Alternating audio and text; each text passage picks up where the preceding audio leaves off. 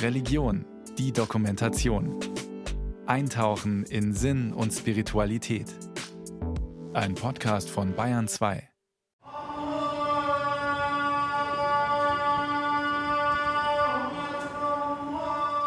Der Muezzin ruft zum Gebet. In Rom, dem Zentrum der katholischen Christenheit. Die Grande Moschea di Roma, die große Moschee am Stadtrand von Rom, ist eine der größten Moscheen außerhalb des muslimisch geprägten Orients. In Rom sind Muslime mit rund 100.000 Gläubigen trotzdem eine Minderheit. Nada Akkad ist der Hausherr als Imam der großen Moschee von Rom.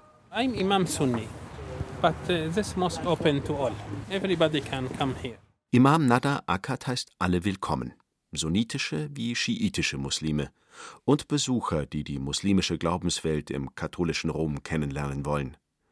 Wer die Moschee betreten will, muss seine Schuhe ausziehen. Das Gotteshaus ist mit einem bunt verzierten Perserteppich ausgekleidet. Darauf wird gebetet. Für uns ist es wichtig, dass wir immer aufrecht vor Gott treten. Er hat uns ja unsere Würde gegeben. Gleichzeitig glauben wir aber auch, dass er uns erschaffen hat und das machen wir uns bewusst, indem wir beim Gebet vor Gott mit unserer Stirn den Boden berühren. Den Glauben an die Geschöpflichkeit des Menschen haben Muslime und Christen gemeinsam. Und nicht nur das. Wenn wir mit Muslimen reden und auf unsere eigene Religion schauen, wir haben theologisch sehr viele Gemeinsamkeiten. Also allein vom Schöpfer und auch wenn sie Jesus nicht als den Sohn Gottes anerkennen, aber als Prophet mit vielen Qualitäten. Und wir alle, die Muslime und die Christen, vor allem die Katholiken, berufen uns auch immer auf Abraham. Und menschlich haben wir immer wieder festgestellt, Religionen sind verschieden, aber die Tränen sind immer die gleichen. Marcos Solo Kevuta ist päpstlicher Mitarbeiter beim Heiligen Stuhl für die christlich-islamischen Beziehungen der katholischen Kirche. Er kommt aus Indonesien, dem Land, in dem prozentual am meisten Muslime leben.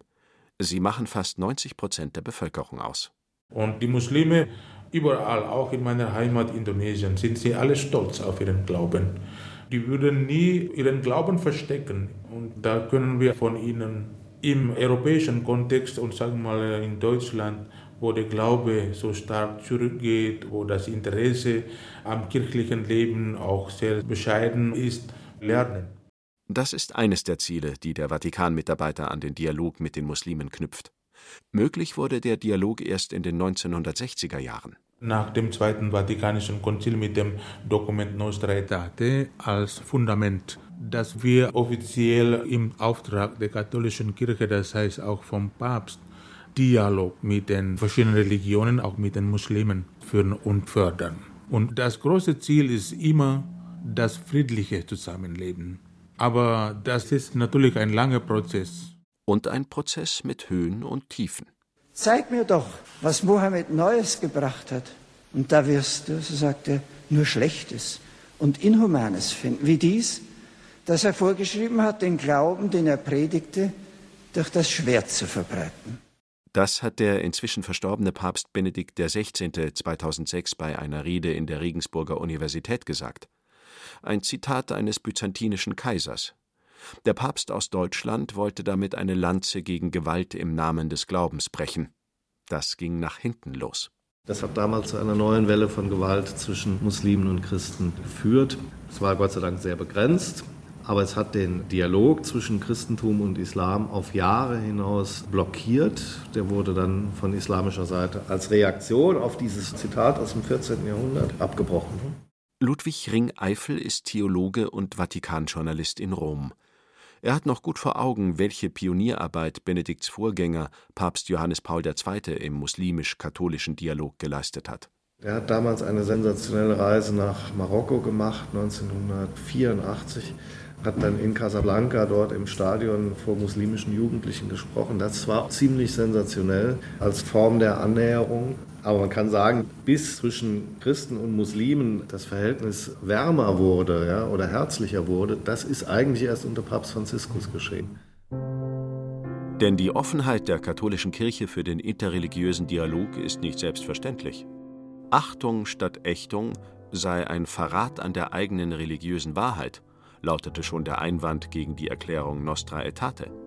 Der kam überwiegend von konservativen Kräften, die eben wollte, dass die katholische Kirche ihren Wahrheitsanspruch 100 Prozent beibehält und weiterhin die Anhänger anderer Religionen als Ungläubige, als Heiden, als zu Missionierende ansieht. So sei Nostra Aetate unter den 16 verabschiedeten Konzilsdokumenten mit am strittigsten gewesen. Erst im Oktober verabschiedet, das Konzil endete im Dezember 65, also war eines der letzten Dokumente, was in den Beratungen durchging. 88 Gegenstimmen, also fast 4 Prozent, was bei einem Konzil schon relativ viele Gegenstimmen sind eines der kürzesten Konzilsdokumente ever, was auch damit zu tun hat, dass man nicht zu viel reinpacken wollte, um nicht zu anstößig zu formulieren. Und doch schaffte es am Ende der theologische Spitzensatz über Islam, Judentum und andere hinein.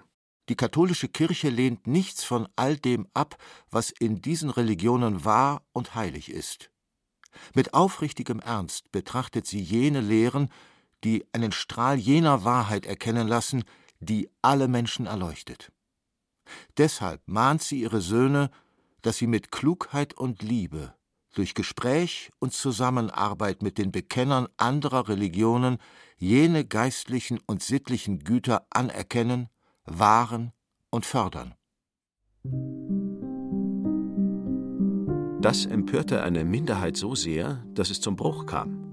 Die später gegründete Pius-Bruderschaft lehnt unter anderem das lehramtliche Zugeständnis an die anderen Weltreligionen ab und ringt auch in dem Punkt mit Rom bis heute um Einigkeit. Ich bin der Weg, die Wahrheit und das Leben. Niemand kommt zum Vater außer durch mich. Das Jesuswort aus dem Johannesevangelium steht für die von Rom getrennten Piusbrüder beispielhaft gegen die vom Konzil vollzogene Anerkennung außerkatholischer Wahrheiten. Und auch innerhalb der verfassten katholischen Kirche gibt es Stimmen, die hinter mehr oder weniger vorgehaltener Hand dasselbe sagen. Aus Sicht des Lehramts ist das ein Missverständnis. Für den interreligiösen Dialog im Allgemeinen ist es vonnöten, dass man eine eigene, konturierte religiöse Identität hat. Und diese Identität kann bereichert und aufgeweitet werden durch den Dialog mit den anderen Religionen. Und da geht es um Identitätsvergewisserung. Anything Goes, ein Pluralismus, der davonschwimmt und keine Konturen mehr kennt, das ist nicht gewünscht. Norbert Hofmann meint beide Seiten. Die katholische Kirche und die anderen Religionen. Der Salesianerpater aus Franken ist Sekretär der Vatikankommission für die religiösen Beziehungen zum Judentum. Der Dialog mit den Juden, sagt Hofmann, ist auch eine Lehre aus dem Dritten Reich. Nach der Shoah, dem Mord unschuldiger Juden, und der Mord ist von Christen verübt worden an Juden. Wie ist das möglich gewesen? Das ist natürlich eine Gewissenserforschung gewesen, christlicherseits, dass wir jetzt sagen, ein Christ kann per se kein Antisemit sein, weil das Christentum jüdische Wurzeln hat. Doch die Kirche lehrte jahrhundertelang mit verhängnisvollen Folgen, dass der Bund Gottes mit dem Volk Israel durch den neuen Bund in Jesus Christus abgelöst wurde. Das war mit der sogenannten Substitutionstheorie gemeint. Und das hat angefangen mit den Kirchenvätern bis zu Augustinus, dass man gesagt hat, die Verheißungen Gottes, die dem erwählten Volk gemacht worden sind, sind auf die Kirche übergegangen, weil Israel Jesus nicht als den Messias Israels anerkannt hat. Also natürlich hat es das von Anfang an gegeben, einen sogenannten Antijudaismus innerhalb der katholischen Kirche oder gab ihn. Dabei erlitten Juden und Christen im antiken Rom anfangs das gleiche Schicksal als verfolgte Minderheit. Die Kirche erstarkte erst, als mit Konstantin im vierten Jahrhundert der erste Christ auf dem Kaiserthron saß. Juden blieben eine Minderheit, nun im Schatten der Kirche. Nachempfinden lässt sich das heute noch bei einer Stadtführung durch die römische Altstadt. Hier und auch in Trastevere, auf der anderen Seite der Tief. Das ist traditionsgemäß so die Wohngegend der Juden. Ob es tatsächlich schon Juden vor Christi Geburt hier in Rom gegeben hat, also das liegt sehr im geschichtlichen Dunkeln. Aber sicher hat es eine große jüdische Gemeinde spätestens dann gegeben, als die Flavier Jerusalem zerstört haben und jüdische Kriegsgefangene hergebracht haben. Es wird davon berichtet, dass etwa 10.000 jüdische Kriegsgefangene das Kolosseum gebaut hätten. Und die sind natürlich hier geblieben. Nicht? Praktisch ist Rom die größte jüdische Stadt dadurch geworden. Malte Rousselet führt durch die verwinkelten Gassen in jenem Viertel, das Papst Paul IV. 1555 zum Wohnbereich für die römischen Juden ausgelobt hat. Offiziell hieß es Ghetto, damals mit einer engen Bebauung. Also hier gab es dann Brücken, die über die Straße geführt haben, zu flüchten. Also nicht nur vor Verfolgung in der Nazizeit, sondern bereits vorher sind die Juden ja ziemlich schlecht behandelt worden hier in Rom. Im Karneval ließ man nackte Juden zum Vergnügen rumrennen. Und dazu wurden Juden eingefangen nicht? und die versuchten sich dem natürlich zu entziehen. Und deshalb war das so voller Möglichkeiten abzurücken. Nicht? Und das alles vor den Augen des Papstes. Das war so. Paul IV. war ein ganz strenger Verfolger und Vorgänger galt eigentlich als ein relativ toleranter. Also es kommt auch immer darauf an, wer nun gerade Papst war. Das gilt auch für die politische Judenverfolgung im Dritten Reich. Auch die römischen Juden fielen den Nazis zum Opfer. Ganz Italien gehört ja zum Achsenbündnis mit dazu.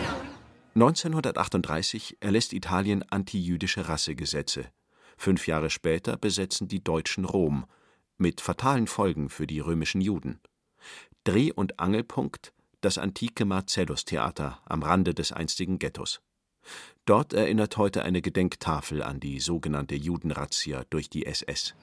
Am 16. Oktober 1943 begann hier die schreckliche Jagd auf die Juden. 2090 römische Bürger wurden in die Vernichtungslager gebracht. Und äh, dieser Platz hier ne, erinnert daran. Da gibt es auch die Fotos, wo die LKWs hier geparkt kann man sagen, dass die Juden dann sozusagen vor den Augen des Papstes abtransportiert wurden?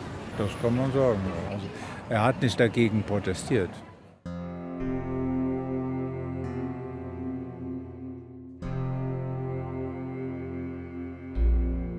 Here in the diaspora, in Rome with the Catholic environment surrounding Jewish people. In der jüdischen Diaspora hier in Rom haben die jahrhundertelange Verfolgung und 500 Jahre Ghetto dazu geführt, dass Juden auch heute noch das Gefühl haben, sich in Acht nehmen zu müssen. Also auch heute, lange nach dem Zweiten Weltkrieg, wo wir nicht mehr eingeschränkt sind, gibt es immer noch eine Art geistiges Ghetto, dass man sagt, okay, es ist besser unter uns zu bleiben und nicht zu sehr mit den anderen zu interagieren. Let's not interact too much with the others. Noemi Di Segni wurde in Jerusalem geboren. Ihre Eltern waren jüdische Einwanderer aus Italien. Heute arbeitet sie in Rom als Präsidentin der Vereinigung der jüdischen Gemeinden Italiens. Vor allem in der Hauptstadt Italiens gäbe es noch immer Vorbehalte gegen den Dialog mit der Kirche. Jüdischerseits ist die große Herausforderung, die Angst vor dem Dialog zu überwinden. Durch die unheilvolle Geschichte ist da immer noch ein gewisses Unbehagen gegenüber der katholischen Kirche.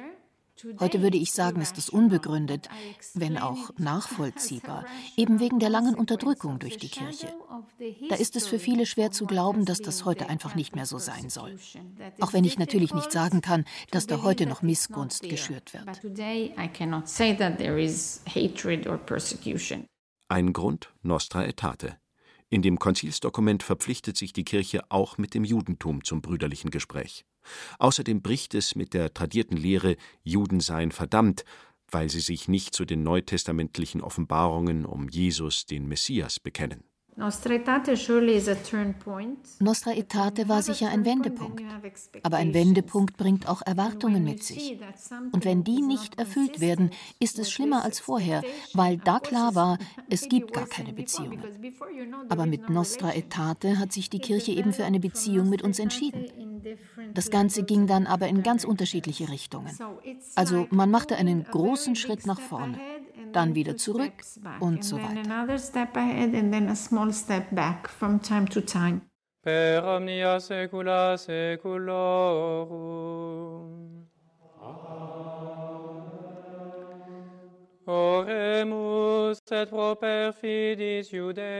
Lasst uns auch beten für die treulosen Juden. Gott, unser Herr, möge den Schleier von ihren Herzen wegnehmen auf dass auch sie unseren Herrn Jesus Christus erkennen. Für die, Zitat, treulosen Juden bieteten Katholiken bis zur Liturgiereform nach dem Zweiten Vatikanischen Konzil jedes Jahr an Karfreitag. In den Gottesdiensten nach dem Konzil kommt diese Bitte nicht mehr vor, getreu der lehramtlichen Heilszusage an das Judentum in Nostra Aetate. Papst Benedikt XVI. ließ die sogenannte alte oder tridentinische Messe dann aber wieder in größerem Umfang zu. Damit wurde an Karfreitag auch wieder für die Zitat treulosen Juden gebetet. Pater Hofmann erinnert sich. Natürlich, ich bin seit 2002 in dieser Funktion als Sekretär der Kommission für die religiösen Beziehungen zum Judentum. Und es war mir dann schon klar, dass es Konflikte geben könnte bezüglich der Karfreitagsfürbitte, wenn die Tridentinische Messe ja, breiter aufgestellt wird. Aber der Vatikan ist sehr ein komplexes Gebilde, wie da die Fäden laufen. Papst Benedikt ließ die verstörende Fürbitte ändern. Sie entspricht nun dem, was die Kirche heute über das Judentum sagt. Dass die Juden im Heil sind oder gerettet werden, das bezweifeln wir nicht. Nur wie das geschehen soll, ohne Jesus Christus als den universalen Heilsmittler anzuerkennen, das liegt im geheimen Ratschluss Gottes selbst. Und da müssen wir auf Gott vertrauen, dass er am Ende der Tage die Juden rettet auf eine Art und Weise, wie wir es nicht kennen. Und natürlich können die Juden mit uns rechnen, auch im Kampf gegen den Antisemitismus. Religiösem Hass treten die Päpste nach dem Konzil jedenfalls symbolträchtig entgegen. Zum Beispiel in Assisi.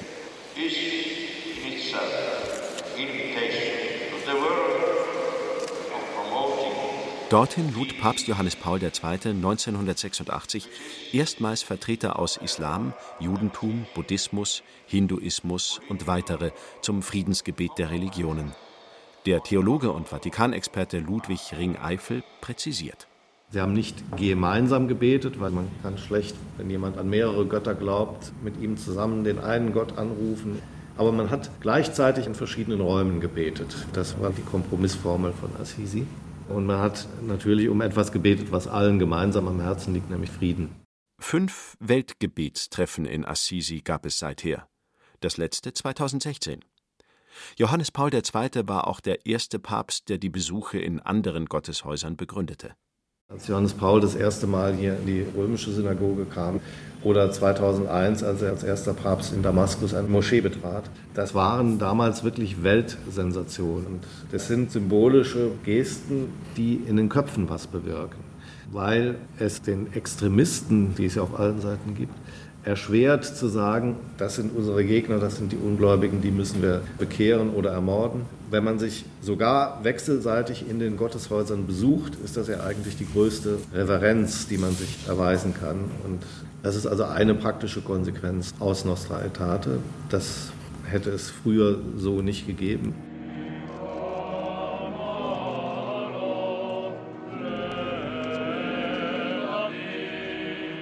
Das Konzilsdokument ist die bleibende Referenz beim interreligiösen Engagement der Päpste. Das machte auch Benedikt XVI. im Jahr 2010 deutlich, als mit ihm zum zweiten Mal ein Papst in die römische Synagoge kam. Die Lehre des Zweiten Vatikanischen Konzils signalisierte eine neue, wichtige Etappe. Darüber hinaus hat es die Kirche nicht versäumt, die Fehler ihrer Söhne und Töchter zu beklagen und hat um Verzeihung für alles gebeten, was in irgendeiner Weise der Geißel des Antisemitismus und Antijudaismus Vorschub geleistet haben kann. Mögen diese Wunden für immer heilen können.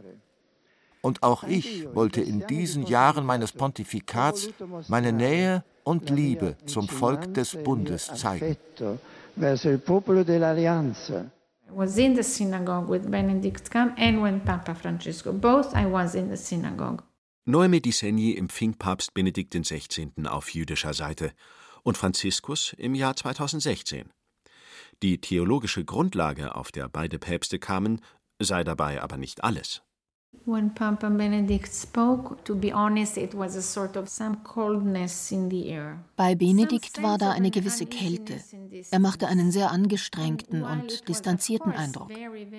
Natürlich war es ein sehr wichtiger Besuch. Der höchste Vertreter der katholischen Kirche war bei uns. Aber darüber wurde intern vorher heftig diskutiert, ob wir ausgerechnet diesen Papst bei uns haben wollen. Also da gab es keine Jubelausbrüche. Juhu, Papst Benedikt kommt. Aber Papst Franziskus hatte schon einen ganz anderen Charakter. Und der hilft. Die Atmosphäre war sehr viel herzlicher. And I think there was a warmer atmosphere. Le nostre relazioni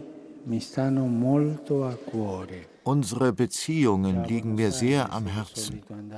Schon in Buenos Aires pflegte ich die Synagogen zu besuchen und den dort versammelten Gemeinschaften zu begegnen, die jüdischen Feste und Gedenktage aus der Nähe zu begleiten und dem Herrn zu danken, der uns das Leben schenkt und uns auf dem Weg der Geschichte begleitet. Im Lauf der Zeit ist ein geistliches Band gewachsen, welches das Entstehen echter freundschaftlicher Beziehungen gefördert und auch einen gemeinsamen Einsatz inspiriert hat. Inspiriert fühlte sich Franziskus auch als erster Papst der Geschichte, dem jüdischen Weltkongress die Türen zu öffnen, im Vatikan. Der internationale Zusammenschluss von jüdischen Verbänden tagte im November 2022 in der Vatikanischen Synodenhalle bei koscherem Essen. Die Offenheit beflügelte wiederum die jüdische Seite zu einem Wagnis, sagt Noemi Di Segni. Die beeindruckende Veranstaltung im Vatikan war ein wichtiges Zeichen für die Beziehung, die die katholische Kirche mit uns möchte. Und da kam uns die Idee für das Dokument Kishreno. Das ist eine äußerst delikate Angelegenheit. Man braucht ja kein Dokument, um Altbekanntes zu sagen, sondern um Neues zu sagen. Und ich würde es das jüdische Nostra Aetate nennen, um laut und deutlich zu sagen, ja, auch wir Juden wollen eine Beziehung zur katholischen Kirche und all unsere Mühe aufwenden, um uns in diesem Dialog für ein friedliches Zusammenleben zu engagieren. Und das ist eben ganz und gar nicht selbstverständlich nach der langen Verfolgung durch die katholische Kirche. Kishreinu ist hebräisch und heißt übersetzt Bund. Unter dem Titel soll die weltweit erste offizielle Antwort von internationaler jüdischer Seite auf Nostra Aetate in den nächsten Monaten veröffentlicht werden.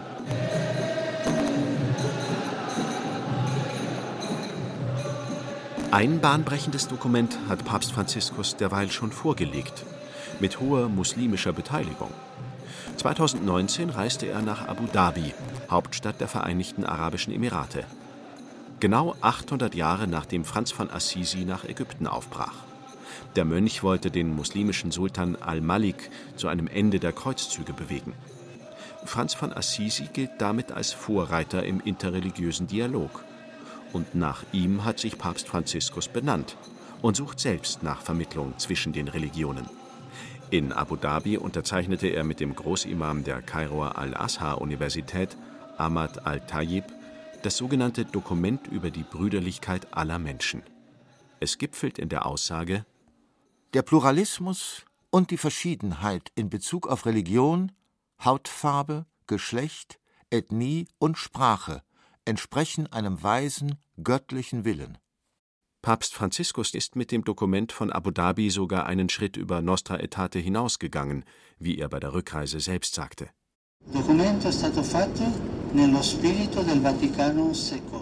Das Dokument wurde im Geiste des Zweiten Vatikanischen Konzils verfasst. Wenn jemand ein Unbehagen verspürt, dann verstehe ich das.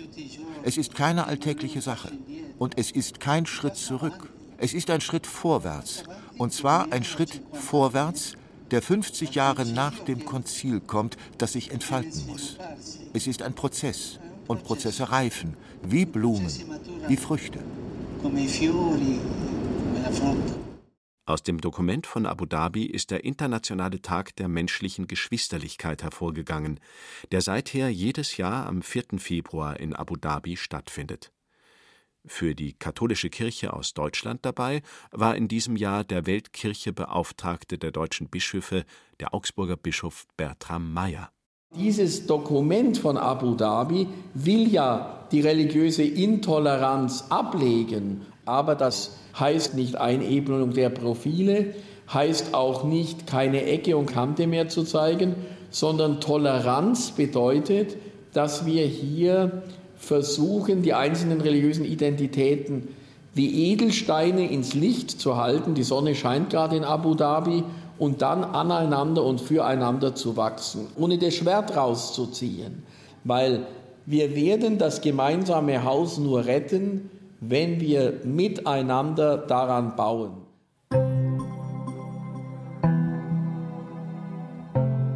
Mit der Sorge um das gemeinsame Haus, die Erde, nimmt Bischof Meyer eine Formulierung von Papst Franziskus auf. In seiner Enzyklika Fratelli Tutti Ende Oktober 2020 hat Franziskus seiner Kirche einmal mehr ins Stammbuch geschrieben, den Dialog mit allen Menschen guten Willens offen zu halten, um des Friedens willen. Und der ist ohne Zweifel die Voraussetzung für jede Verständigung, auch über die Wahrheit, die den Religionen doch so wichtig ist.